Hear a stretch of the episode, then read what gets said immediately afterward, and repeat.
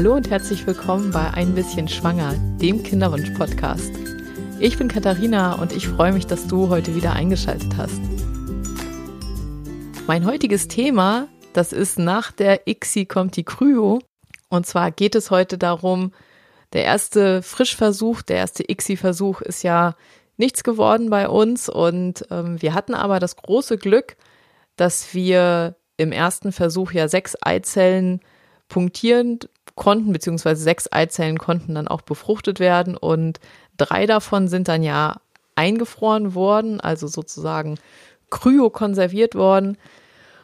Und nachdem der erste Versuch halt negativ ausgegangen ist, war für mich irgendwie total klar, okay, dann möchte ich jetzt möglichst schnell weitermachen und wenn man eben das Glück hat, dass man eingefrorene Eizellen hat oder Embryonen ja in dem, in dem Sinne schon, dann ist das halt relativ einfach, weil man muss ja nicht wieder den Körper so wahnsinnig strapazieren und muss wieder diese ganze Stimulation machen und so viel Medikamente nehmen. Und manchmal ist es ja auch so, dass man, wenn man ein, ein längeres Protokoll hat, also ähm, zum Beispiel so eine richtige Down-Regulation vorher macht, dass man, dass es noch länger dauert, bis man dann überhaupt auch zur Punktion kommt.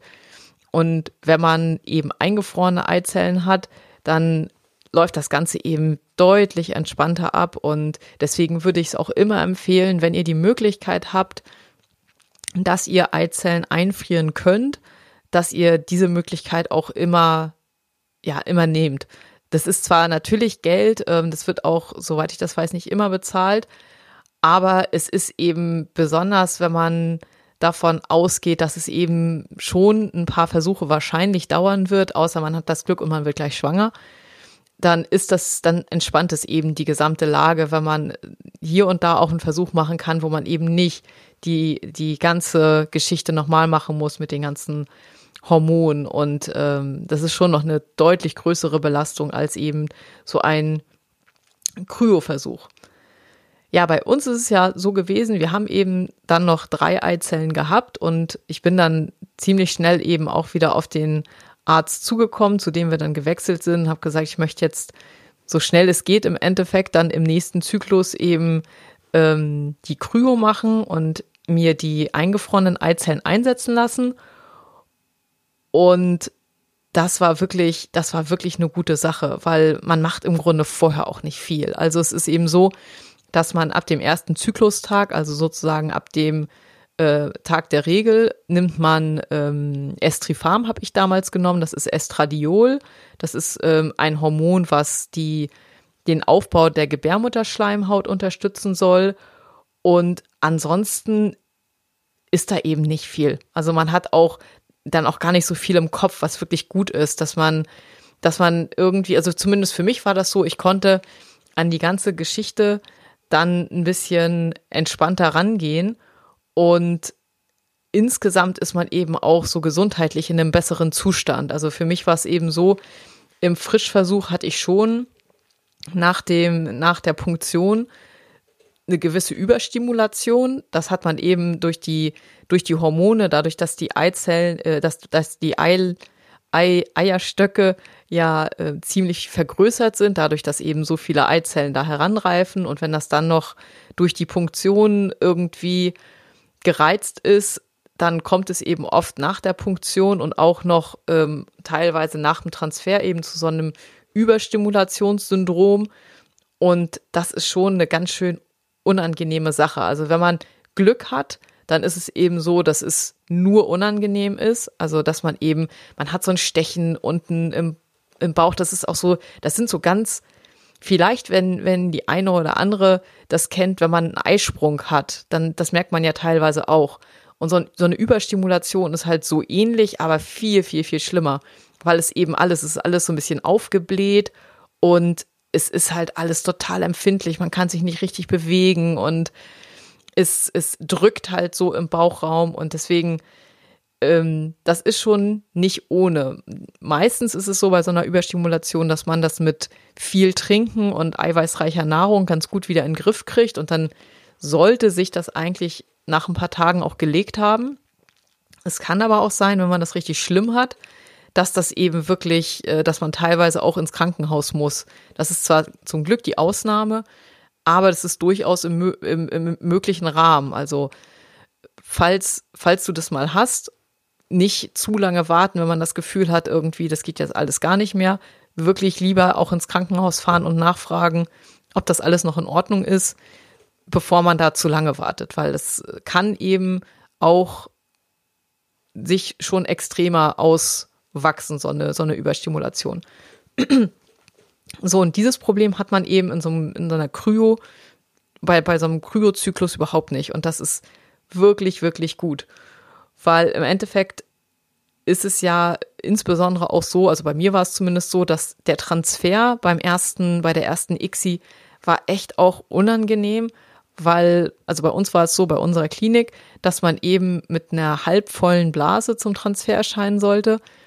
Und wenn man dann sozusagen noch so eine halbvolle Blase hat und dann ist schon alles irgendwie äh, so vergrößert und super empfindlich, dann tut einem wirklich alles weh. Und der Transfer, das war ja auch beim ersten Mal generell nicht so angenehm, aber das hat es wirklich noch deutlich verstärkt und so der Unterschied zwischen dem ersten Transfer und jetzt diesem Kryotransfer, wo man das eben nicht hatte, wo alles ganz normal war. Klar, man hat so einen kleinen Druck auf der Blase gemerkt, aber das geht halt alles noch. Das macht man eben, damit die Gebärmutter so ein bisschen gedrückt wird, ähm, damit erstens der Arzt das, glaube ich, ein bisschen besser sehen kann, wo er die Embryonen ähm, platziert. Und ist es, glaube ich, auch einfacher, den Katheter dann eben so zu führen, dass, äh, dass das ohne irgendwie, dass man irgendwas verletzt oder so möglich ist, eben die Embryonen äh, an, den, an die richtige Stelle zu setzen. Deswegen macht man das eben mit dieser, mit dieser halbvollen Blase. Ja, äh, bei uns ist das dann so gewesen, ähm, für den Kryotransfer war ich leider alleine. Das war ein bisschen schade, weil mein Mann hatte zu der Zeit, wo dann eben der Kryotransfer äh, stattfinden musste, äh, war der beruflich unterwegs und konnte eben nicht da sein. Und gut, das war, das war nicht so toll. Das war irgendwie ein ganz komisches Gefühl. Ich weiß auch nicht. Das sind eben so Situationen, wo zumindest die meisten Paare zu, zusammen da sind und ich war halt irgendwie alleine da und ja, das ist eben, das ist eben so, ich glaube, man macht sich da auch viel vor. Wahrscheinlich ist es gar nicht so, aber man hat halt so das Gefühl, die gucken alle komisch und denken alle so, oh, die arme Frau, warum ist sie denn alleine hier? Das ist ja komisch. Und ich habe mich da, also was das angeht, habe ich da schon ein bisschen sonderbar gefühlt, weil ich eben für diesen Transfer alleine da gewesen bin.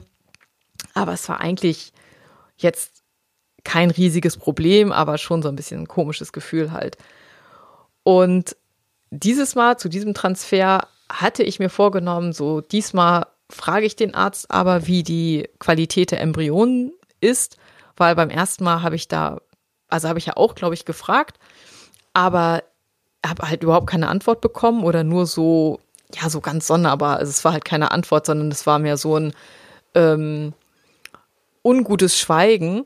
Und dieses Mal hatte ich mir halt vorgenommen, ich hatte so ein bisschen geguckt, ähm, aber habe da auch nicht so, damals nicht so wahnsinnig viel zu gefunden, so dass man sagen könnte, ähm, dass man den Arzt da jetzt so drauf festnageln könnte, dass er einem eine bestimmte Qualität, so am liebsten hätte ich sagen, so gehabt, wie mit Schulnoten, so Note eins bis sechs und wo sind wir jetzt? Aber ähm, das geht halt nicht oder das ist alles ein bisschen komplexer. Und ich habe mir aber auf jeden Fall vorgenommen gehabt für den Kryotransfer, dass ich auf jeden Fall frage, wie sieht es denn in etwa aus? Und es war dann auch so, ich bin, man kommt dann ja in diesen Transferraum rein und äh, die Leute stehen da meistens alle schon und das war deutlich angenehmer, weil der Arzt, der war halt auch wirklich nett und ich hatte dann gefragt und habe dann erfahren, dass es halt, dass zwei Embryonen über sind. Das ist auch das, was wir damals eben transferieren wollten. Und ähm, der eine Embryo war halt ein Siebenzeller, das war an Tag drei das ist dann zeitlich halt ein bisschen zurück. Und der zweite war aber zum Glück ein Achtzeller und der sah wohl auch ganz gut aus, also so ganz normal.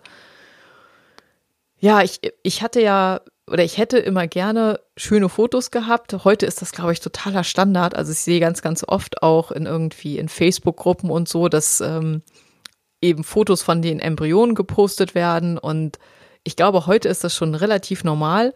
Meine Klinik, das ist jetzt auch noch nicht so lange her, ein paar Jahre, aber ähm, die Klinik damals, die hat das halt nicht gemacht. Ich glaube, irgendwie mal mit so einem für mich etwas fadenscheinigen Argument, dass ansonsten man schon irgendwie so eine Bindung aufbaut und das wollen sie dann nicht, weil wenn es dann nicht klappt, das würde dann nur zu Komplikationen führen.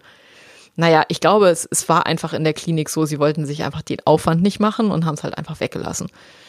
Ich hatte dann damals immer versucht, ein Foto von diesem Monitor, wo eben die Eizellen mal gezeigt wurden, zu machen.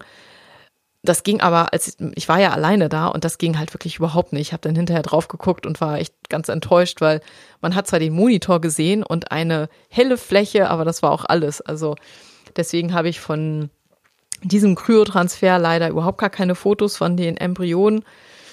Naja, ist halt dann, ist halt dann, wie es ist, konnte man zu dem Zeitpunkt nicht mehr ändern. Heute ist es halt ganz praktisch. Wenn man ein Foto hat, dann kann man eben im Nachhinein auch nochmal drauf gucken und so ein bisschen sich darüber informieren, wie ist denn die Qualität und kann dann das halt selbst auch ein bisschen einschätzen. Ich denke mal, dass Ärzte und Biologen in den Kliniken meistens zu dieser ganzen Qualitätsfrage nichts sagen wollen, weil es wahrscheinlich so ist, dass man, es gibt zwar Hinweise darauf, dass die Qualität auf jeden Fall einen Unterschied macht, das ist unstrittig, aber es ist halt nicht ganz klar und kann ja auch gar nicht ganz klar abgegrenzt werden, ab welcher Qualität ist es halt höchst unwahrscheinlich und ab welcher Qualität ist es schon noch möglich, dass man normal schwanger wird und dann eben auch ein normal gesundes Kind bekommt. Und da das eben so eine gewisse Grauzone ist, lassen die sich, glaube ich, einfach da gar nicht erst auf irgendwelche Diskussion ein, sondern versuchen das Thema immer möglichst abzuhaken, so schnell es geht. So war das eben damals auch. Also ich habe dann zwar mehr gewusst als beim ersten Mal, aber eben jetzt auch nicht wirklich was zu Kriterien oder so, sondern eben einfach nur, okay, der eine Embryo ist ein bisschen zeitlich zurück und der andere Embryo ist zumindest zeitgerecht entwickelt. Und da war ich ehrlich gesagt auch schon so ganz happy. Der Transfer an sich war im Endeffekt im Gegensatz zumindest zum ersten Mal total angenehm. Also erstens war so die Stimmung viel besser. Auch das, ich weiß nicht, so dieser, diese, diese total schlechte Stimmung auch in dem Team irgendwie bei der ersten ICSI hat mich irgendwie total runtergezogen. Irgendwie finde ich, wenn man schon in so einer etwas eher unangenehmen Lage ist, wenn man dann auch noch das Gefühl hat, so die Atmosphäre ist schlecht, das macht es wirklich nicht besser. Und jetzt bei diesem Kryotransfer war halt irgendwie eine nette Stimmung und das war schon, hat das Ganze schon deutlich entspannt und war halt auf jeden Fall angenehmer. Und ein ganz großer Faktor war wirklich, dass der Arzt sich echt darum bemüht hat, auch ganz vorsichtig das alles zu machen. Also bei der Ärztin, bei der ich gewesen bin, das war ja wirklich irgendwie, keine Ahnung, ähm, ich weiß, ich finde da jetzt gar keinen richtig guten Vergleich, aber es war nicht vorsichtig und es war auch nicht freundlich. Und ähm, ich habe das früher schon öfter mal gehört, dass irgendwie auch Gynäkologen so ein bisschen feinfühliger sind und habe immer gedacht, so ja, das passt doch gar nicht. Eine Frau kann sich doch da irgendwie viel besser reinversetzen. Aber heute denke ich, dass das wirklich so ist, vielleicht gerade weil Männer sich eben nicht reinversetzen können, dass sie eben so grundsätzlich dann vorsichtiger sind oder damit da irgendwie mehr Respekt vorhaben. Und zumindest bei dem Arzt, wo ich dann damals war, war das auch so. Der hat sich wirklich richtig bemüht, das alles vorsichtig zu machen und das hat auch alles gut geklappt, was er auch gemacht hat, was zum Beispiel die Ärztin vorher nicht gemacht hat. Und was ich ganz, ganz wichtig finde, ist, der hat eben auch überprüft per Ultraschall. Das ist echt möglich, das ist ganz faszinierend. Man kann wirklich sehen, ähm, wo dieser Katheter sich gerade in der Gebärmutter befindet und kann im Endeffekt wirklich sehen, wenn die Embryonen in die Gebärmutter so eingespritzt werden. Man sieht dann so einen hellen Fleck, die Flüssigkeit halt. Und das hat er eben auch vernünftig gemacht, hat das mit dem Ultraschallgerät überprüft, wo er die Embryonen hinsetzt. Und wenn ich mich da richtig erinnere, ist das eben so, das sollte im oberen Drittel der Gebärmutter sollte der Embryo eingesetzt werden. Und ja, das ist alles so ganz gut gelaufen. Das hat er eben auch gewissenhaft gemacht und so, dass ich hinterher irgendwie ein gutes Gefühl hatte. Beim, bei der, beim ersten Mal war es halt wirklich, es war ja sowieso schon ein schlechtes Gefühl und dann hat sie das, das, das Ultraschallgerät, das lag mir irgendwo auf dem Bauch rum. Das hat sie nicht benutzt und es war alles irgendwie total verquer. Naja, er hat es auf jeden Fall vernünftig gemacht und ähm, hinterher war man natürlich trotzdem froh, dass man kurz, dass man aufs, auf, auf Toilette gehen konnte, weil äh, es trotzdem jetzt nicht super angenehm, so eine, so eine ganze Prozedur, wenn die Blase halt voll ist, aber äh, nichts im Gegensatz zum ersten Mal. Ja, und dann war es das im Endeffekt auch. Also im Endeffekt, was immer noch hinterher gemacht wurde, was ich schon hier und da gelesen habe, wo der eine oder andere auch Sorgen hatte, es wird ja hinterher immer noch mal der, der Katheter durchgespült. Ähm, und zwar sieht man das immer in dieser Petrischale. Ich weiß nicht, das ist, glaube ich, bei den meisten Kliniken so, dass man das ähm, noch auf dem Monitor sehen kann. Und das ist eben, um nochmal sicher zu wissen, oder nochmal sicher zu überprüfen, dass eben keiner der Embryonen noch im Katheter oder so ist. Deswegen spült man den einmal durch, um einmal zu gucken, äh, ist da noch was drin oder ist da nichts mehr drin? Und also es ist wirklich nur zur Sicherheit, da braucht man sich keine Sorgen machen. Ja, und auch generell muss ich sagen, der Kryo-Versuch war nicht so, vielleicht auch, weil man das alles jetzt schon einmal gemacht hat, aber es war nicht so, nicht so belastet. Also ich habe auch mir hinterher gar nicht so viel einen Kopf gemacht, was ich jetzt mache oder was ich lasse oder ob ich jetzt liege oder ob ich irgendwie springe oder so.